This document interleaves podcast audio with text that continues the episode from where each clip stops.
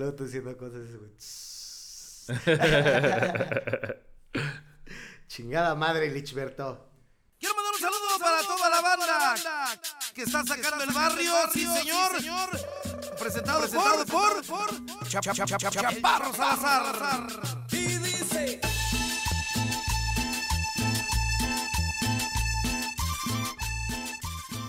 Entonces que andas en chinga, ¿no, güey?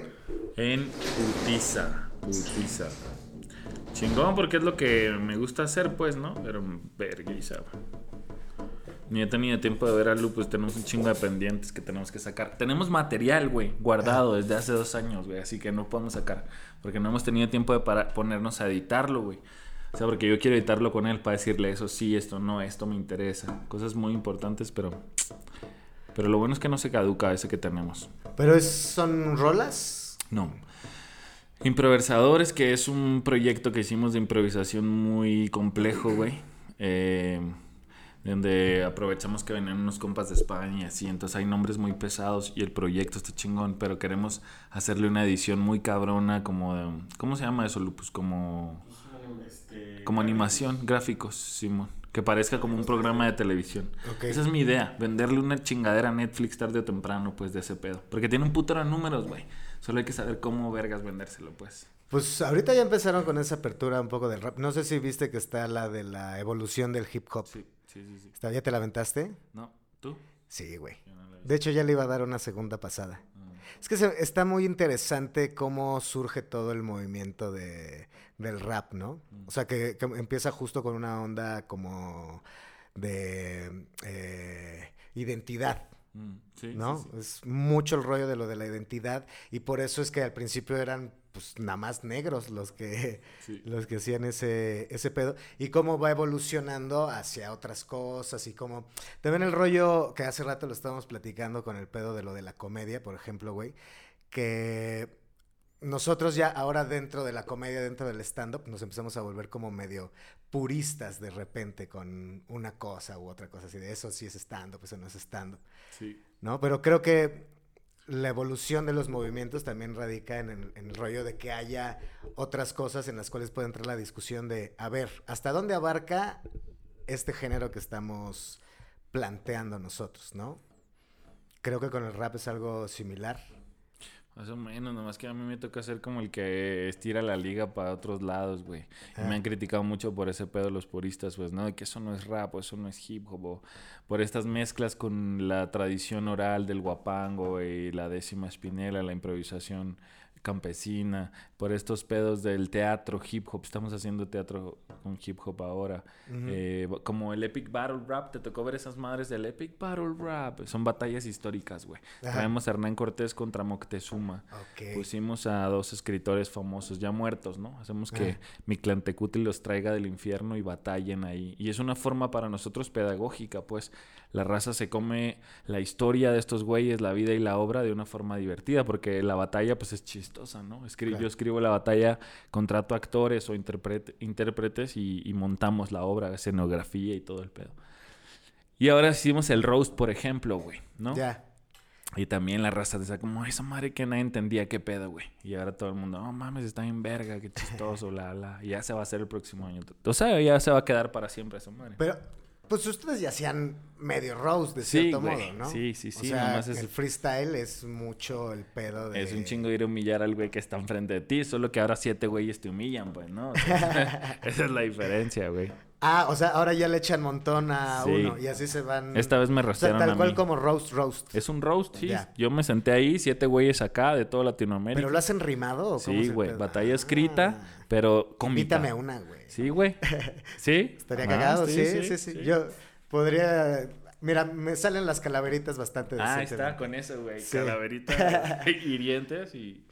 Fíjate que justo eso te quería comentar, como que el rap y la comedia pues están muy, muy de la mano. O sea, también tienen su setup y su punchline Sí. al momento de estar... Nosotros les robamos la punchline a ustedes, güey. Ah, fíjate.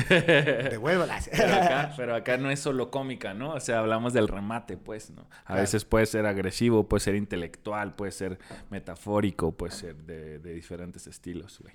Sí. Yo hice un verso que es complicado, güey, para la gente que no está en ese pedo, porque nosotros hacemos mucho dialogías, dobles sentidos, güey, ¿no?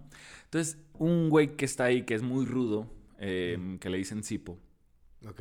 eh, tiene un pedo de ansiedad, eh, alguien le dijo en una batalla que no se pudo subir a un avión para ir a un evento, güey. Entonces, por ejemplo, yo le dije como muchos huevos para la batalla, eh, pero, pero para subirte al avión se te arruga el cutis. Y le hice así, ¿no? Le dije, parezco el cojo feliz porque me estoy burlando de esta tibia inútil, ¿no? Ok. ¿Entiendes el doble sentido ahí, Sí, sí, no? sí, O sea, sí, sí, sí, y el cojo feliz se burla de su tibia inútil. Claro. Y yo le estoy diciendo a este güey que es como tibio, pues, ¿no? Porque muchos huevos para algo, pero pocos para esto, ¿no? Ya. Y esos versos salen ahí y la mitad de la gente, a veces menos, la agarra y dice, ah, no mames, a huevo". Y otra se queda para el video, güey, para la gente que lo va a analizar después, ¿no? Sí, sobre todo ese rollo de la tibia es como. Ajá. sí trae ahí su onda intrincada. cabrón. Bueno, nosotros con el roast, pues es eso. cabrón. O sea, es tal cual. Igual el ritmo de la comedia es como diferente, pero sí también importa mucho el fraseo. Sí. O sea, como hacer una oración, digamos, más ágil, hace que el chiste sea más potente, por ejemplo. Más ágil de más rápida. Sí, es decir, Y el Que- polo polo que, que tú contaba la- un chiste en dos horas que... ya- No, no, no. Ah, pero ahí te va. No me refiero a la cantidad. O sea, tú puedes hacer un show de una hora, por ejemplo, y que, y que en esa hora tú puedas eh, hacer reír a la gente cada determinado tiempo. Esa es la agilidad de, de la frase, por así decirlo.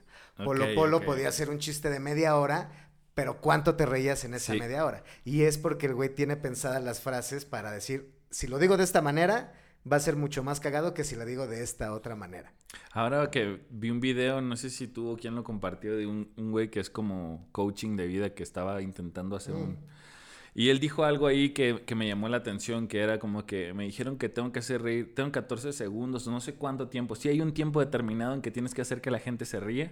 Pues ahí fíjate que ahí les gusta la mamonería. Ok, ok. Los comediantes dicen, no, es que tiene que caer una risa cada 30 segundos, cada ok. 20 segundos. Eso es lo ideal. Pero ya después, conforme empiezas a trabajar, te das cuenta Sabes que, a veces se ríen cada cinco y luego puedes aventarte ahí Eh. un lapso más largo y acá. Carlos Vallarta, por ejemplo, Sí, él tiene espacios como- duros sí, de, así, de silencio. De silencio. Y luego, pa, pa, pa, pa, se Eh, avienta ahí una sí. seguidilla de varias cosas. Y es justo como acomodas eh, la frase, ¿no? Sí. En el rap, pues igual, ¿no? Sí. Tienes que como darle ahí el... Al final el latiguillo, que le Sí. dicen por ahí, el latigazo. Y acá sí tenemos como cada cuatro versos tienes que hacer una punchline, solo que hay distintos niveles de punchline, o sea, a veces sí son muy fuertes y a veces solo funcionan porque rematas. O sea, cuando tú rematas, la gente es- está esperando ese remate acá, ¿no? O sea, es, un, es una complicidad con el público que ya conoce el concepto, entonces sabe que en la rima 4 la estás preparando, llegas ahí, hay un silencio en el beat, tu voz eh, le da con más fuerza a lo mejor y aunque lo que dijiste no sea tan grandioso, si lo ejecutaste bien, la gente va a gritar. Sí. Y hay veces que no cumples estos requisitos, es más, hasta bajas la voz, pero lo que dices tiene mucha fuerza o es algo muy inteligente y entonces la gente grita de todas formas, ¿no? O sea, sí, sí existen como este tipo de, de patrones, pero uno sobre la marcha y en cuanto más conoces y más dominas el pedo, pues puedes ir, hay que conocer las reglas para romperlas, ¿no? Exacto, principalmente eso. Oye, ¿y qué tan difícil ha sido el rollo justo? O sea, porque yo sé que tú eres muy clavado con... Con la onda literaria sí, pero más bien con el rollo de la palabra, Sí. ¿no? Y hablando de lo de los puristas y tal, güey, o sea, digamos que tú has buscado la manera de, de generar como una nueva visión del, del rollo de- del quehacer de tu Mm. gremio. Mm. ¿Crees que...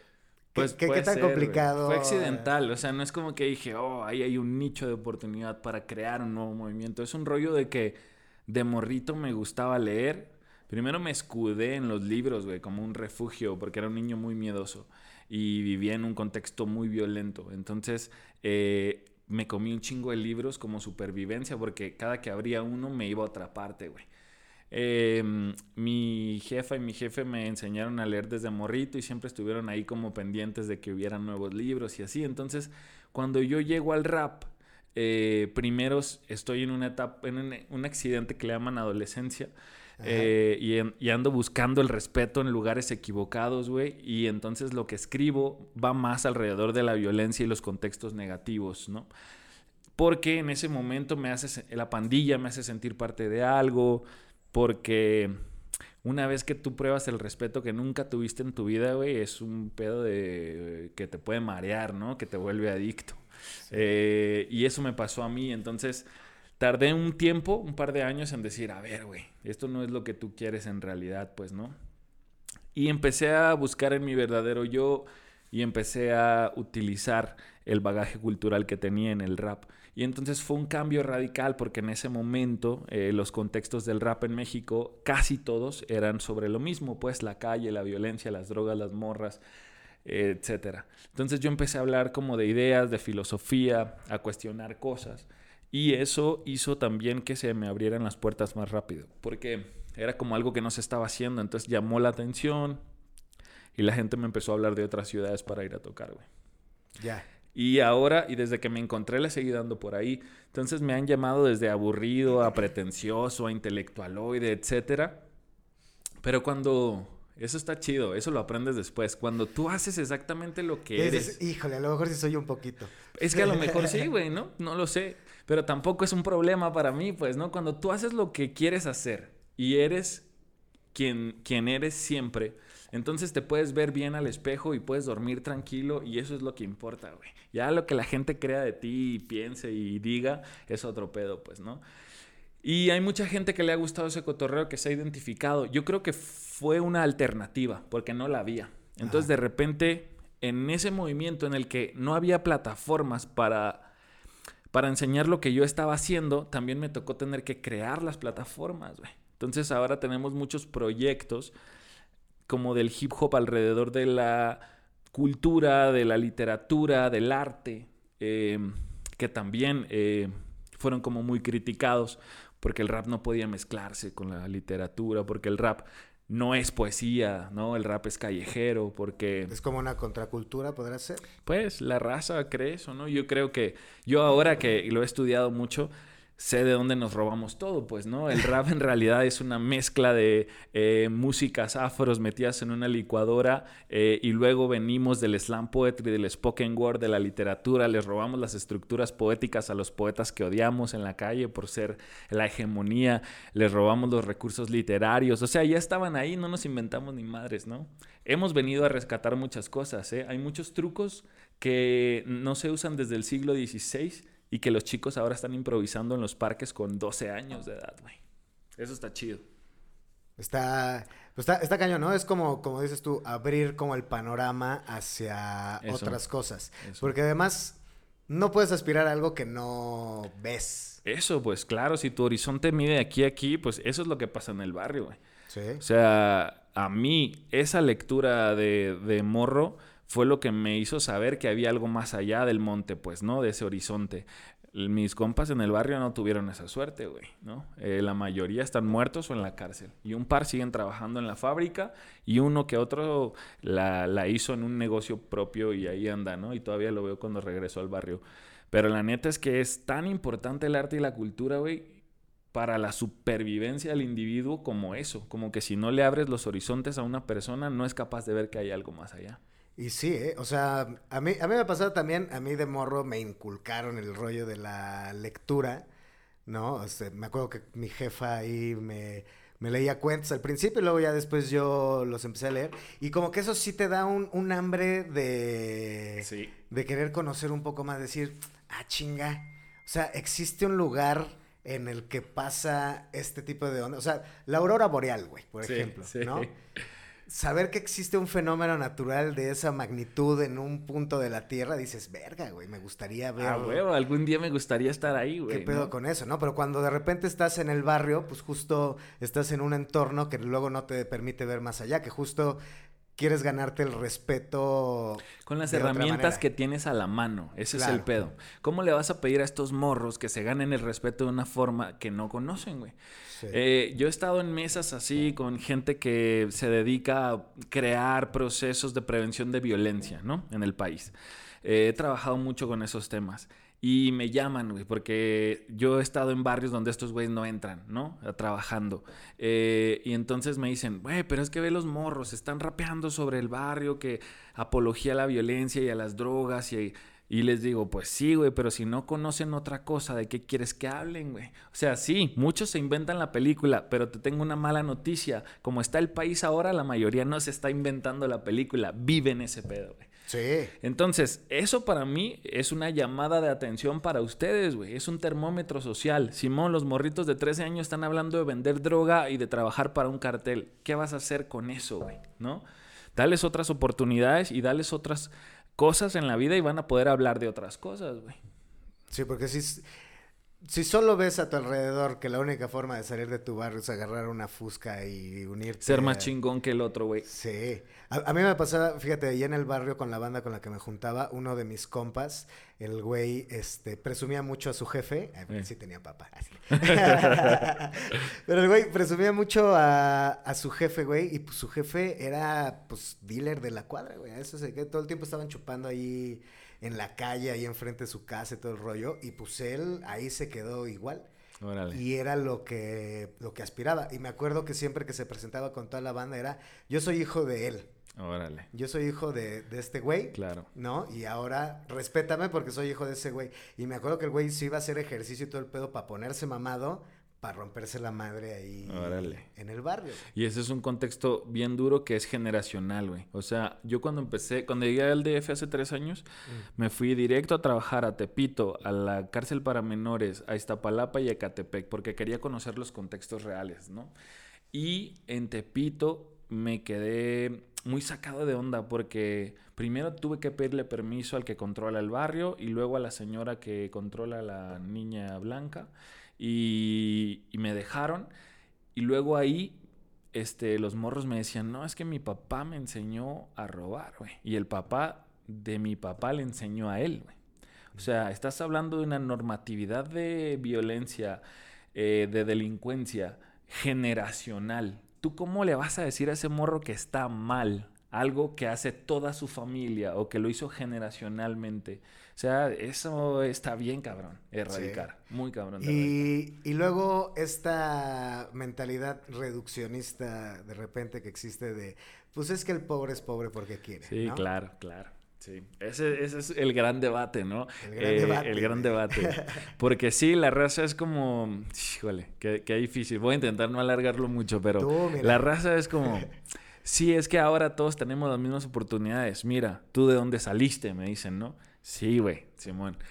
Sí hay un rollo de meritocracia que está chido, porque hay compas que son muy huevones y que les vale madre y que ahí se quisieron quedar, pero también depende mucho de los estímulos. O sea, yo tuve en algún punto estímulos que no tuvo mi vecino, güey, que son los libros, por ejemplo, o un núcleo familiar, güey, o un impulso de mis padres que me decían, hay que ser más, hay que crecer, hay que salir de aquí, güey. Y a lo mejor este güey no lo tuvo, pues, ¿no? Entonces es bien difícil juzgar sin empatía a los demás individuos porque no conoce sus contextos y sus entornos. Estamos en una carrera desfavorable, eso está claro.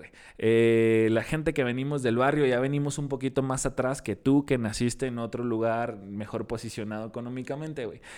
Eh, en este país que se dice no racista, ser moreno te pone un poquito más atrás de la carrera en la que estamos todos compitiendo, ¿no? Ajá. Entonces, claro que no es así, no es tan fácil como eh, está en ti, todos podemos igual. Yo creo, eh, espero, porque si no la vida es injusta, espero que todos tengamos eh, las mismas posibilidades en nuestro ADN de hacerlo. Pero está claro que fuera de, nos- de nosotros mismos nuestros entornos son totalmente diferentes, ¿no? Sí, no, la realidad, las preocupaciones, pues todo es diferente. O sea, no me acuerdo con quién platicaba una vez, con un amigo, que decíamos justo eso. O sea, ahorita nosotros nos planteamos de repente como otros rollos, ¿no? Que de repente vas al psicólogo, cosas así, porque dices, la salud mental es Sí, un rollo sí, que hay que eh, cuidar y todo el pedo. Pero dices, Claro, tengo oportunidad ahora de pensar en eso y decir, bueno, tengo ansiedad, tengo depresión, qué chingados tengo, porque a lo mejor otras necesidades ya, Ya las están tengo cubiertas, cubiertas, ¿no? sí. O sea, Eh, sé que puedo irme a chingar unos chilaquiles en el momento que yo quiera, güey. No tengo un pedo, ¿no? Mi papá yo le dije, oye, estoy yendo al psicólogo. Me dice, ay, eres rico. Y ¿Por qué? Pues porque si ya no estás preocupado por qué vas a comer y por cuándo vas a pagar la renta, ya puedes preocuparte por cuándo vas a ir al psicólogo y porque lo necesitas. Sí, ¿no? que ya empiezas a ponerte a preguntar así de, oye, ¿qué pedo conmigo? A ver, ¿por qué me relaciono con mi entorno como me relaciono? ¿No? Y sí, justo, justo es, es, es ese rollo que dicen, pues todos tenemos las mismas oportunidades, ¿eh? O sea, el trabajo ahí está y la lana ahí está, o sea, Y tú si no quieres, la agarras. puedes, ¿no? Sí, y tú no la agarras porque no quieres. Claro. Yo ahí y ya, mira, ya nos vamos a permitir el rollo de Va, ponernos así de va. intensos, pero me ponía a pensar inclusive eh, en cuestión de estímulos, como dices tú, Sí. ¿no? Eh, en el libro de Un Mundo Feliz de. Aldous Huxley, Huxley. ¿no? Que cómo plantea cómo van programando las diferentes Ah, sí. eh, razas, ¿no? A los alfa, los beta, los gamma, todos esos güeyes. Y plantea el rollo con los epsilon, que son la raza más baja, eh, cómo los al- alejan o cómo los ahuyentan de la de la cultura, de los libros, de las cosas bonitas, ¿no? De, de los aromas inclusive, ¿no? O sea, que pasan que a los alfa los llenan de aromas lindos y todo el pedo. Y cuando tú vas a un barrio, güey, calles feas, güey, huele culero, cabrón. Sí. ¿No? O sea, es como todo ese rollo. Yo di clases en una prepa ahí, Emperadores Aztecas se llama la prepa ahí adelante de Metro Constitución. Y les decía a mis alumnos, a ver, levante la mano a quien le gusta el arte. Y nadie levantó la mano. Órale. Y les duro. dije, bueno, o sea, no les gusta el cine, no les gusta la música. No sabían eso era arte, ¿no? Sí, y es como, verga, güey. O sea, ¿a- ¿hasta qué punto estamos condicionados con ese pedo, no? Y si pudiéramos descubrir lo que esa es mi máxima en el mundo, güey. O sea, yo vi mucho esto donde crecí. Entonces decía, ¿por qué una familia de ocho, el de en medio, güey, el cinco, logra tener un éxito personal? Porque ahora yo hablo mucho de éxito personal y no de éxito social, ¿no? Que me parece un engaño. El éxito personal, el morro hace lo que quería hacer y sale porque quería salir y logra lo que quería hacer. Los otros tres valieron madre, los de abajo, dos están muertos, uno se quedó ahí enfermo, otro está en la cárcel, bla, bla, bla, lo que tú quieras. Porque ese morro que creció en el mismo entorno, en la misma casa de madera que los demás, sí lo logró y los demás no, si tienen la misma genética, ¿no? Si pudiéramos descubrir qué fue el estímulo de este morro, podríamos replicarlo, güey. O sea, por eso ese es el goal, pues, para nosotros. Claro. Bueno, hablo de nosotros desde el activismo. Yo trabajo mucho intentando eso, ¿no? Hacer cambios sociales o transformaciones sociales desde mis herramientas. Eh, yo creo que funciona el despertar de- del ser, así le llamo a esto, como de la siguiente forma. Eh, alguien en tu ed- edad temprana te da un estímulo, te dice hay que crecer, hay que aprender, hay que ser grande, ¿qué quieres ser? Sueña, no dejes que los demás te digan que no, no. Alguien te dice algo, siembra una semillita, güey. Ves una película, un documental durante la infancia, donde tú quieras, y eso riega esa semillita. Y luego de repente lees un libro, o tienes una conversación con un anciano en un banco, o estás en clase y un profesor que es muy bueno te dice algo que le da ese rayito de sol y de repente, ¡pum! Yo creo que más o menos así deben funcionar los estímulos.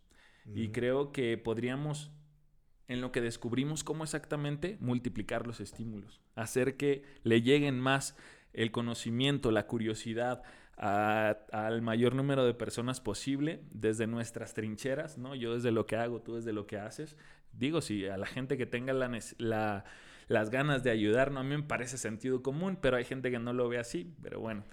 Eh, cada quien le da importancia a diferentes cosas. Sí, también. claro, exactamente. Entonces creo que por ahí va, eso es ahora lo que me dedico a hacer, ¿no? Intentar brindar estos estímulos por distintas partes por donde puedo llegar, ¿no? Sí, porque e- eso que dices es muy notorio, ¿no? De que de casa a casa puede haber un cambio cabroncísimo de acuerdo a los estímulos que se Mm. Que, que se dan, ¿no? Y, y- y eso que dices de los focos que se van prendiendo también, pues luego son bien, son súper importantes durante todo el trayecto de tu vida. O sea, a mí mi tío me me platicaba de las cosas que a él le abrieron los ojos, ¿no? Que fue una vez que estaba vaciando un, un tráiler de pues estaba vaciándolo de tabiques, ¿no? Y que se voló todas las yemas de los dedos y en ese momento dijo, verga, ¿no? Mejor estudio, ¿no? yo también tuve mi, yo también tuve mi momento mejor estudio, güey. Yo también lo tuve, ¿No? Que estaba, estaba trabajando, güey. Porque además fue un momento en el que me sentí bien huevudito y dije, a la verga, voy a dejar la, la escuela y yo me voy a pagar la prepa abierta y voy a chambear y no sé qué. Y entonces un compa, güey, me invitó a chambear... Eh, me dijo, es hacer hoyos, güey, en, la, en los camellones, para que planten los árboles que van en los camellones. Y le dije, ah, chingón, pagaban creo 40 varos, 50 varos por hoyo, güey. Y este, y le dije, ah, sí, ¿de qué tamaño son los hoyos? No, pues chiquitos, decía, chiquitos. Va. Hijo de su puta madre, güey, pinche. Eran de metro y medio cuadrado, güey. Ajá. ¿No? Ok. A mí me tenía que llegar como por aquí el chingado hoyo, güey. O sea, te estoy diciendo que un metro treinta, un metro cuarenta de profundidad, más o menos. Y, güey, a pala y pico, güey. Yo, pinche chamaco de 16 años, güey, desertor de la prepa, güey. Ahí haciendo esa madre bajo el sol y tal. Y aguántame, güey.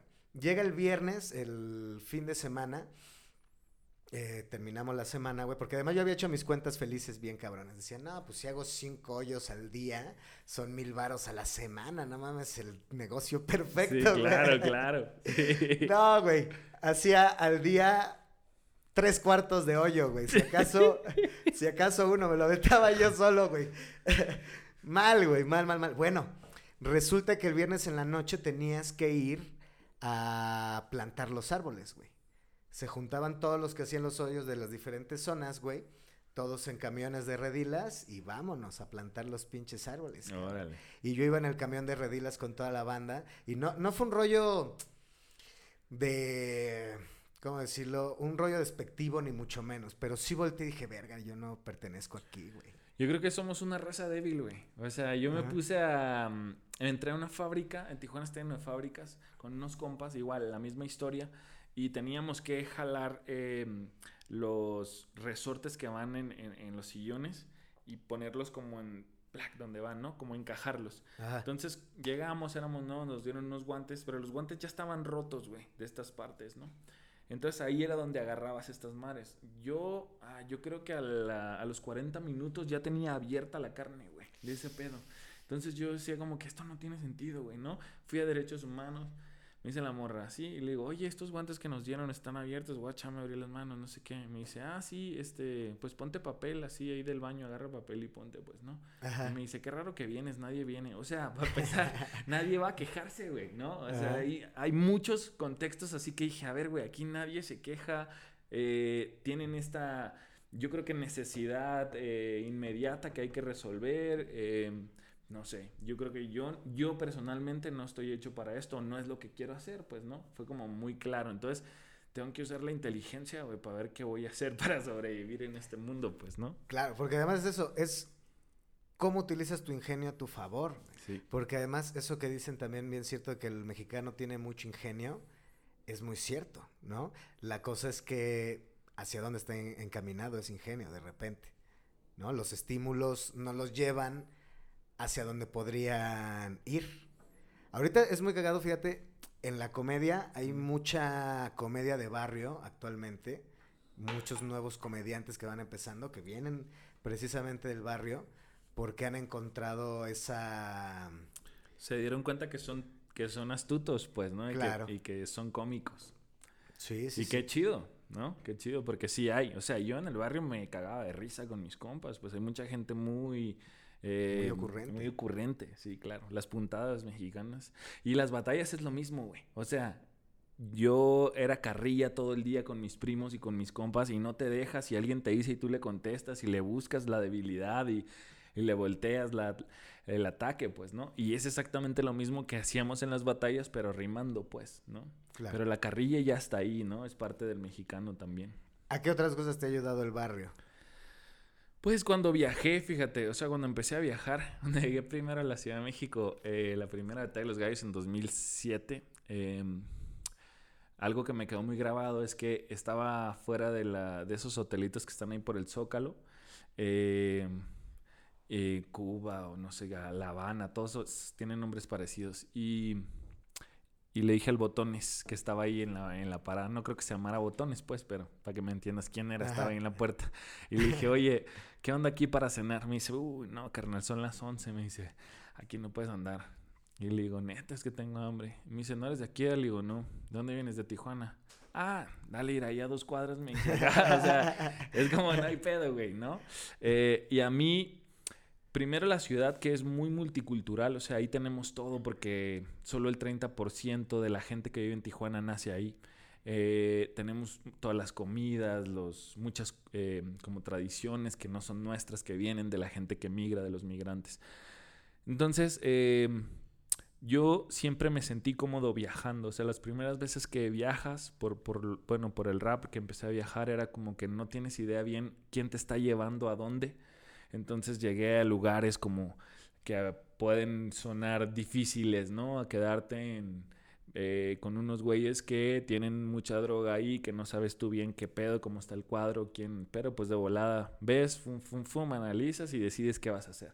Te quedas ahí, buscas con quién moverte, en el evento le dices a alguien, oye, güey, me puedo quedar contigo, Simón, te mueves, o sea, tomar esas decisiones no asustarte, porque también no es fácil, o sea, no cualquiera se avienta a viajar por todo, ir a Tamaulipas, ir a Guerrero, andar en Veracruz con gente que no conoces, porque esa es la realidad, así teníamos 19 años cuando estábamos viajando así, pues, ¿no?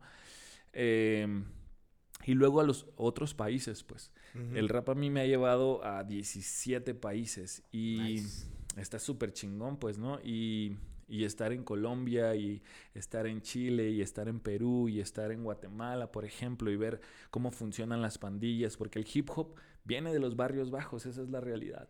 Entonces, por muchos años nosotros estábamos tocando con cholos, pandilleros, desmadre en los eventos. Ahora ya no es así, los contextos cambiaron, porque esto se volvió más comercial, porque se volvió más grande Ahora a veces ni tienes contacto con el público, llegas de la camioneta al concierto, a la camioneta al hotel, pues, ¿no? Em, entonces, a mí eso del barrio me...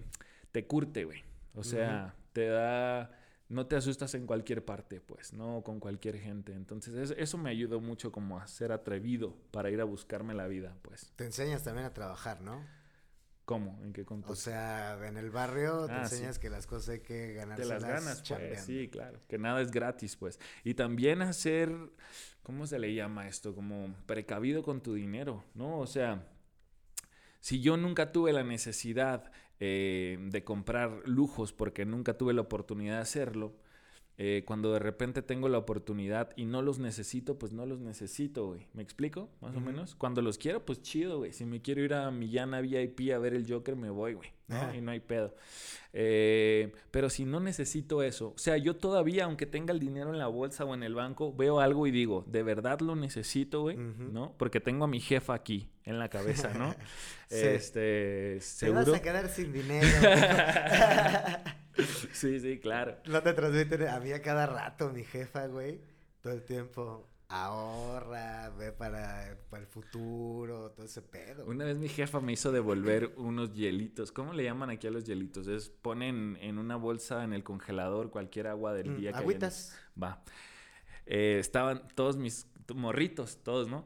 A la tienda de Doña Cuca. Y entonces me dijeron, hey, vamos por unos hielitos. Y yo les dije, no, no tengo dinero. Y me dijeron, no, ella te fía.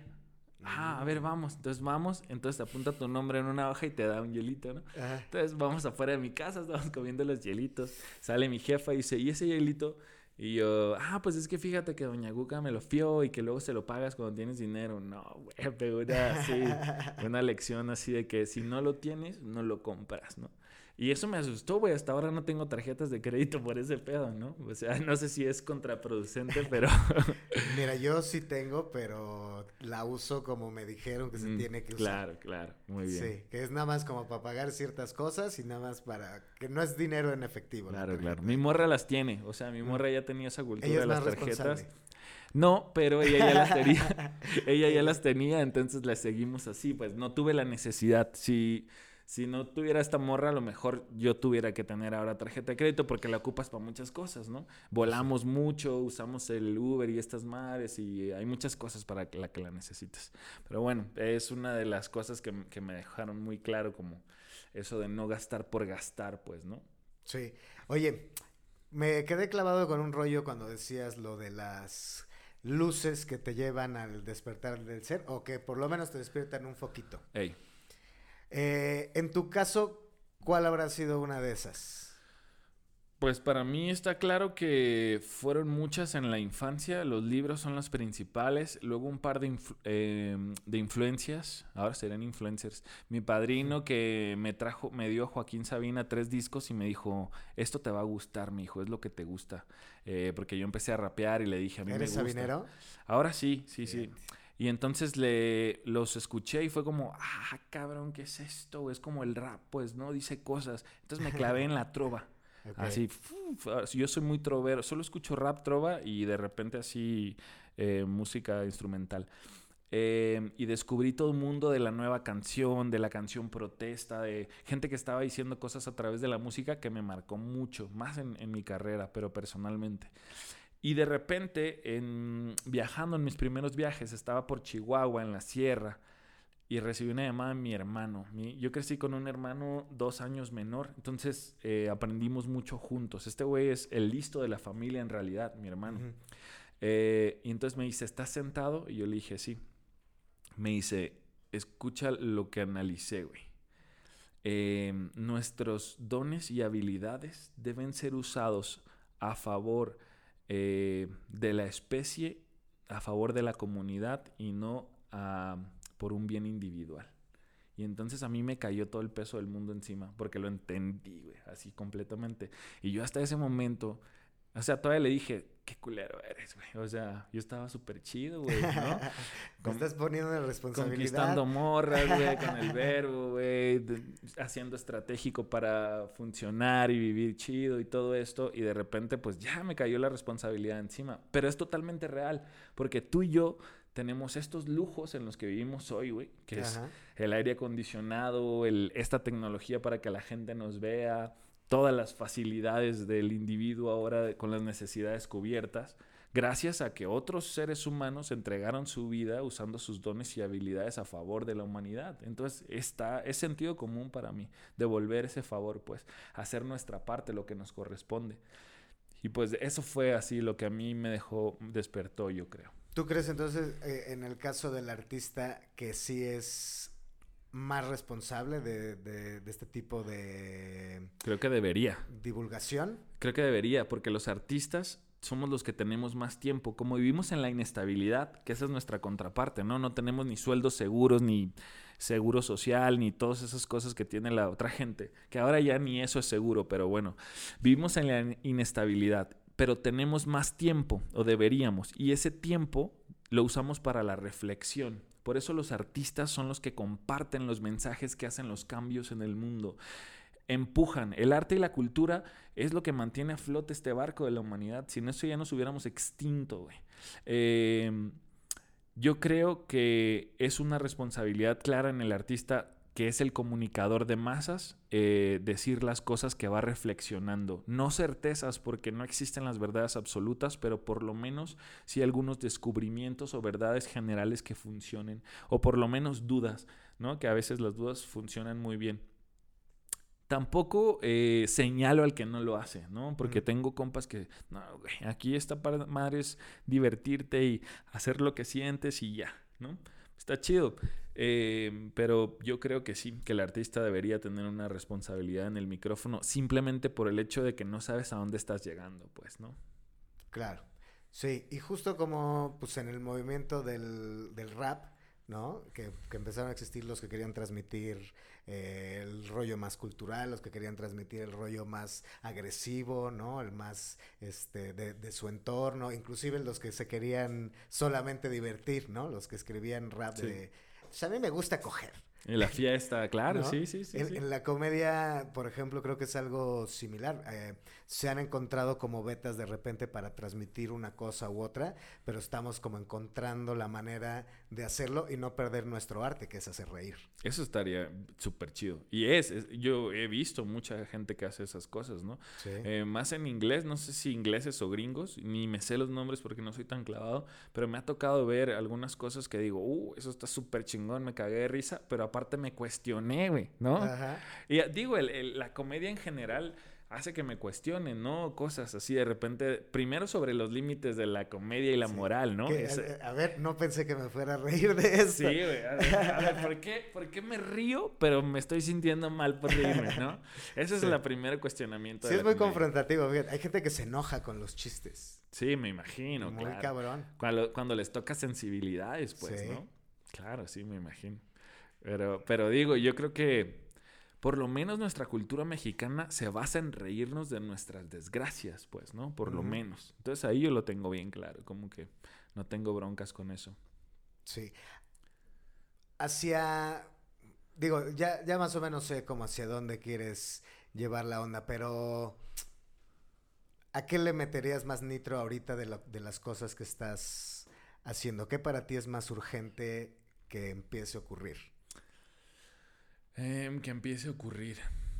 Yo creo que la divulgación científica y literaria por medio del hip hop.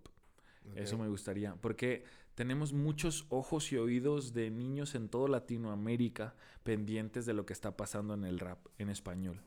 Entonces, eh, necesitamos crear plataformas reales de comunicación que sigan siendo lúdicas y divertidas, pero que transmitan. Y creo que la divulgación científica, que a mí me- es algo que me encanta, eh, se puede hacer por ahí.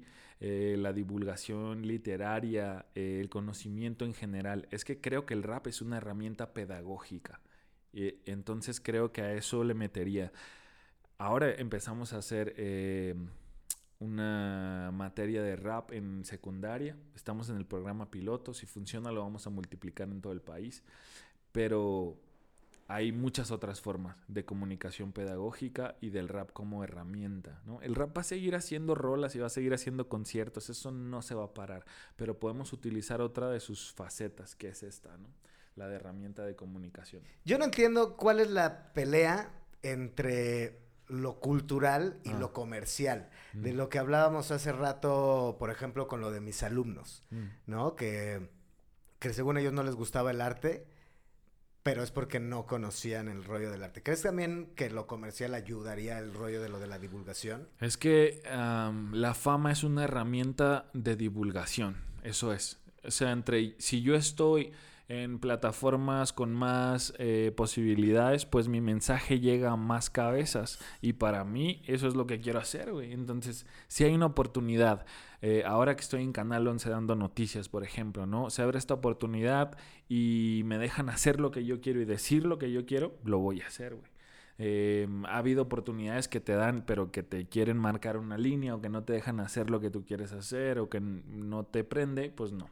Pero siempre hay que ser muy estratégicos. Eh, cuando tienes algo que decir, buscar las plataformas donde puedas ser más oído, creo yo. Si de verdad lo que te interesa es llevar un mensaje, por lo menos, ¿no? Eh, y yo creo que todo es desconocimiento. O sea, la gente que dice, yo, yo veo evidentemente eh, a mi México y su falta de cultura cuando la gente dice, ay, no, es que eso es muy aburrido, ¿no? Y tú dices, güey, o sea, ¿cómo te explico que no es, pero que pues tendríamos, tienes que pasar por un proceso de, de comprensión para entender la magia que hay detrás de los libros o detrás de las letras o detrás de una obra de teatro, ¿no? Porque pues, y, pero yo lo entiendo, o sea, tengo una empatía perfecta para esos individuos. Algo importante es cómo tomas las críticas y los halagos de la gente, ¿no? Eh, siempre que haya posibilidad, yo ahora ya ni las veo, pero cuando me llega por alguna parte o que me la topo por ahí, veo si hay algo de lo que pueda aprender. Eh, y cuando no, me doy cuenta de un o vicio social que existe o de una ventana de oportunidad, pues, porque ahora que vivimos en la era del hate, donde todo es hateable y do- todo va a tener hate, eh, donde la diversidad de pensamiento es cada vez menos aceptada también, güey, ¿no?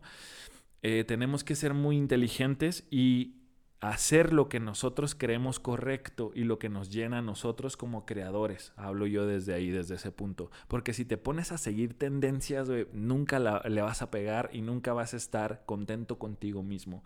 Y creo que para mí lo más importante es que tú estés chido, porque si tú estás chido, entonces puedes ayudar a los demás. Si tú no estás bien, no puedes ayudar a nadie, güey.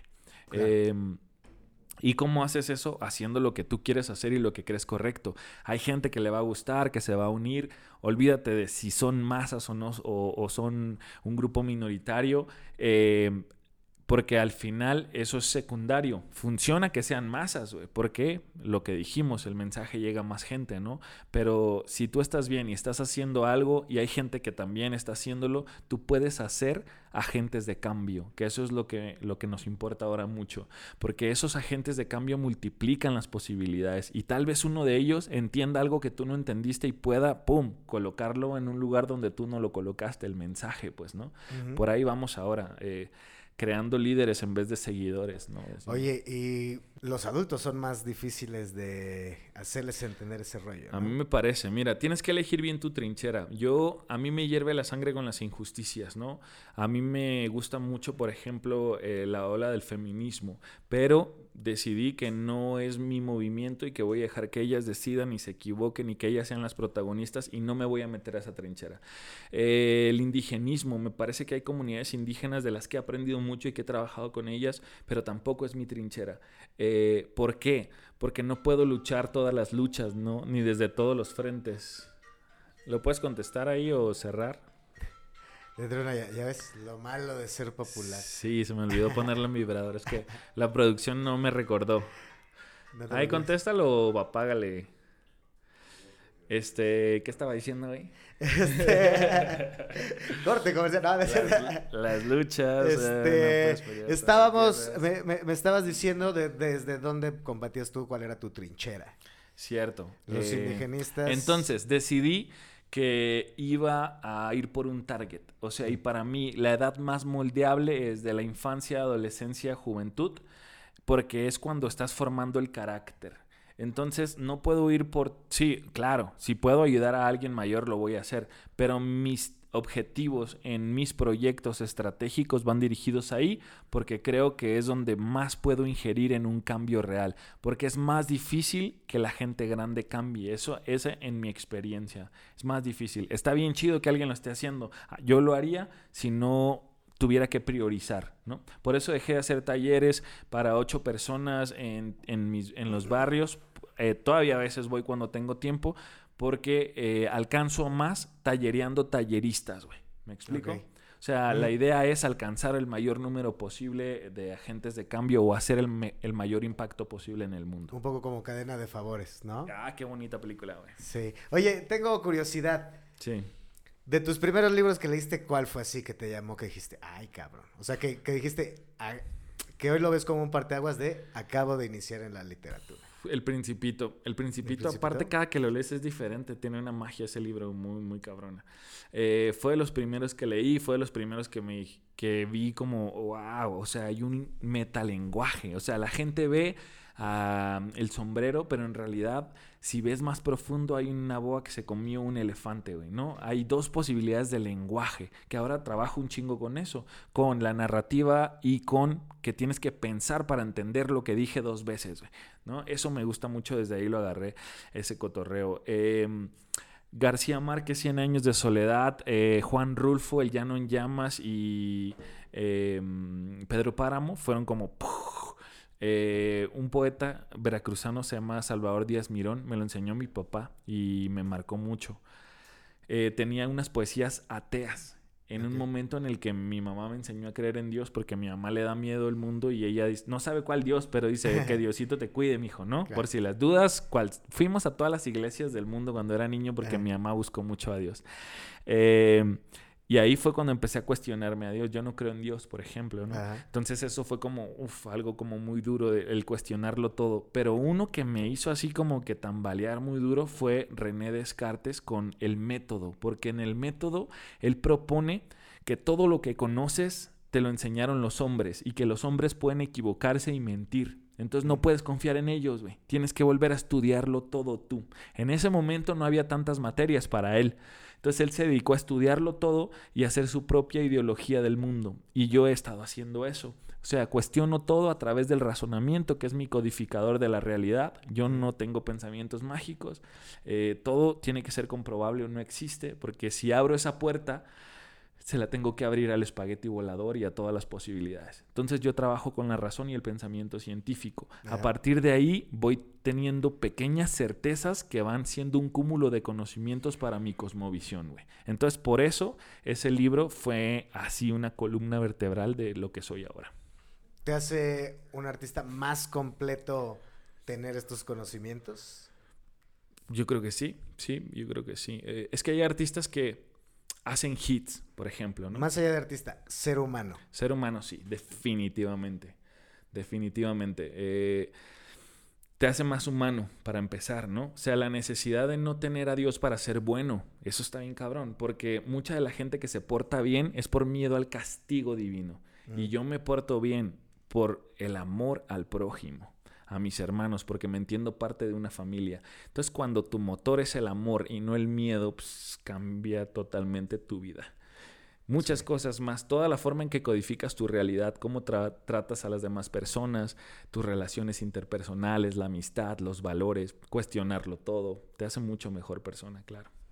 Estuvo bien entonces que se eh, Dangercito abriera ese libro. Sí, súper bien. Qué chido que lo hizo. Que la banda abra más libros, ¿no? Sí, y que la banda esté abierta a aprender, o sea que no solo está ahí el conocimiento, está en todas partes. Siempre estar atento a aprender te va a hacer mejor persona. Escucha a los ancianos, escucha a los niños, ponles atención. E, ellos no son ni racistas, ni homofóbicos, ni todos esos miedos que te metió después la sociedad.